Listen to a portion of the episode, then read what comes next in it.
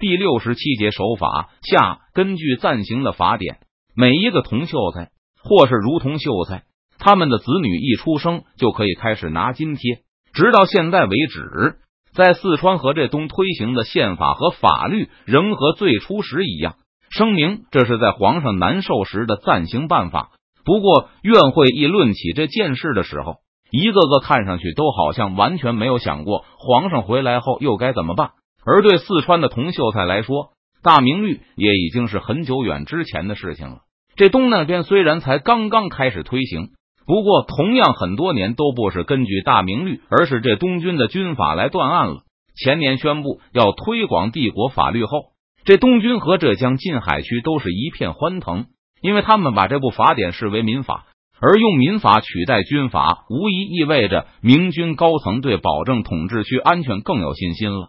各府给的津贴不一样多，因为这是各府的意愿自行决定的。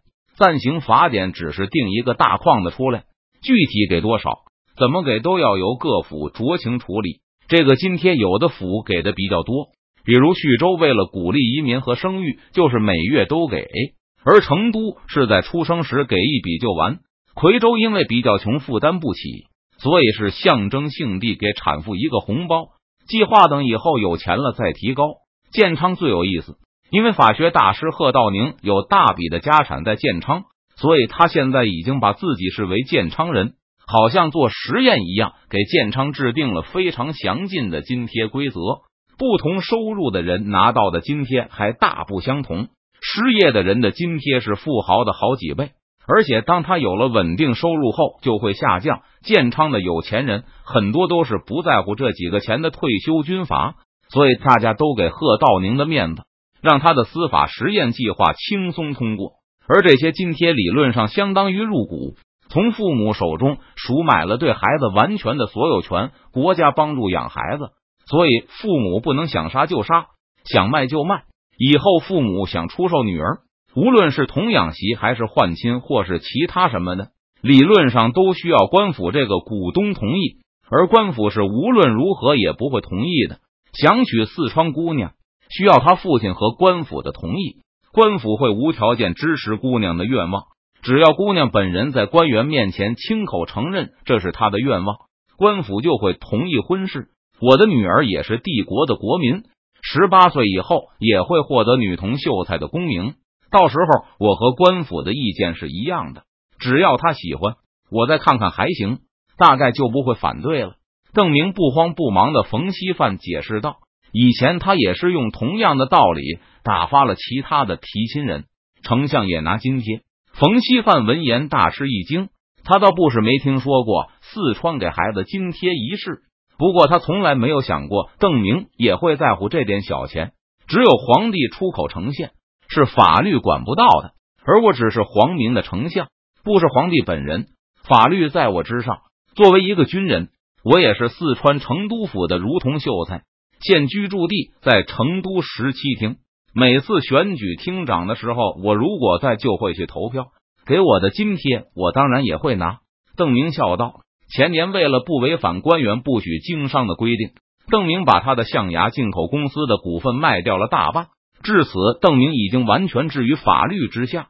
作为交换，就有了完整的的公民权。既然我拿了津贴。”就要放弃对儿女婚事的独断专行，否则就是违法，就要被告罚款，甚至坐牢呢。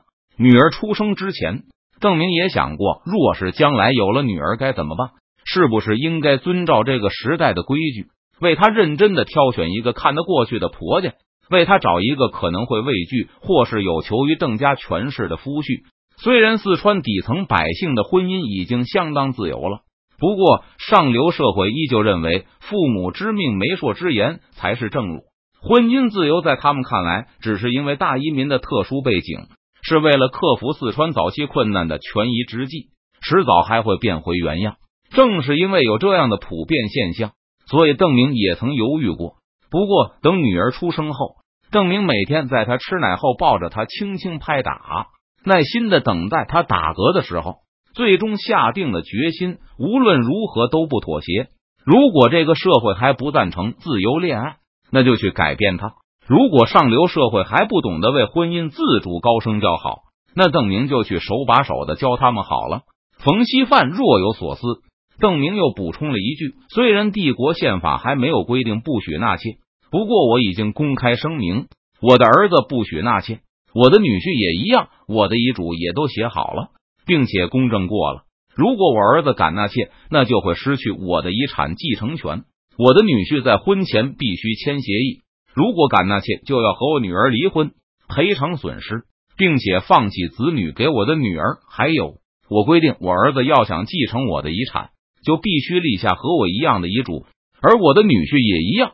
看着错愕不已的冯锡范，邓明哈哈笑起来。刚才我说过了，法律在我之上，所以无论是我儿子还是女婿，我都无法用法律去管束他们，只能靠这种协议了。话说回来，既然我的规矩是这样。冯卫是觉得我的女儿还是延平嫡子的良配吗？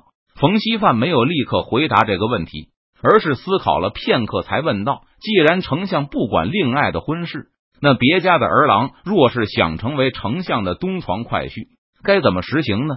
看起来冯锡范还是没有死心，不过只要对方不是搞婚姻包办，那邓明也无所谓。比如送延平的嫡子到四川上学。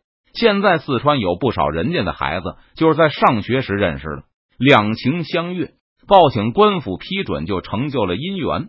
将来我女儿肯定也要上学，说不定也会看上某个同学。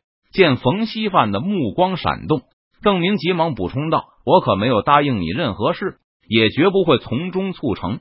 我女儿要自己看得满意，让嫡子远离东宁去四川，似乎对争夺父亲的宠爱也不是什么好事。”冯锡范思量了一番，觉得此事必须要从长计议。看到冯锡范开始打退堂鼓了，邓明心里一块大石落地。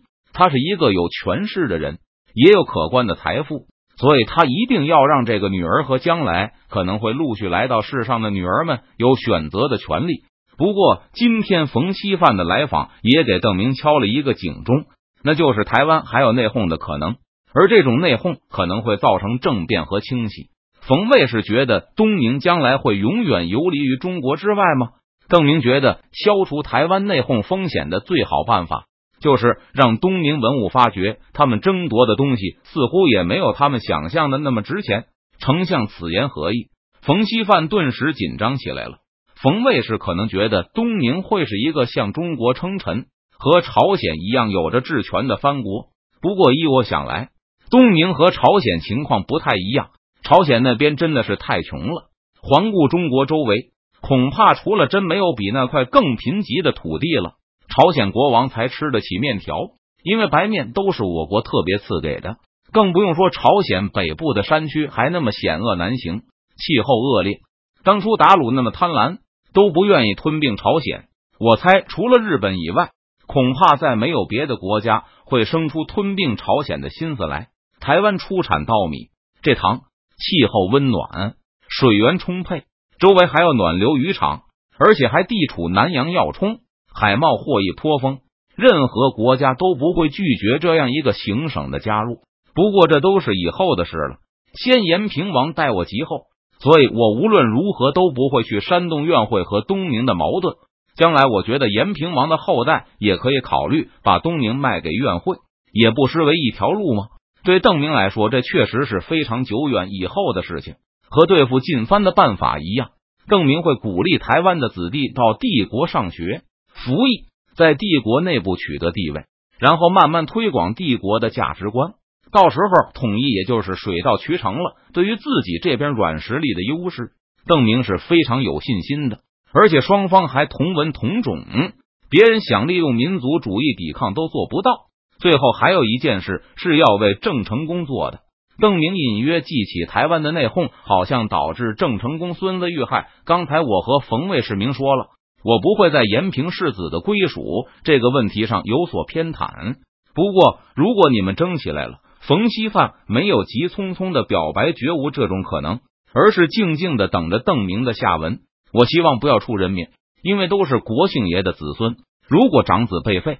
我希望他能到四川去念书。我发誓，绝对不会利用长子来给东宁捣乱。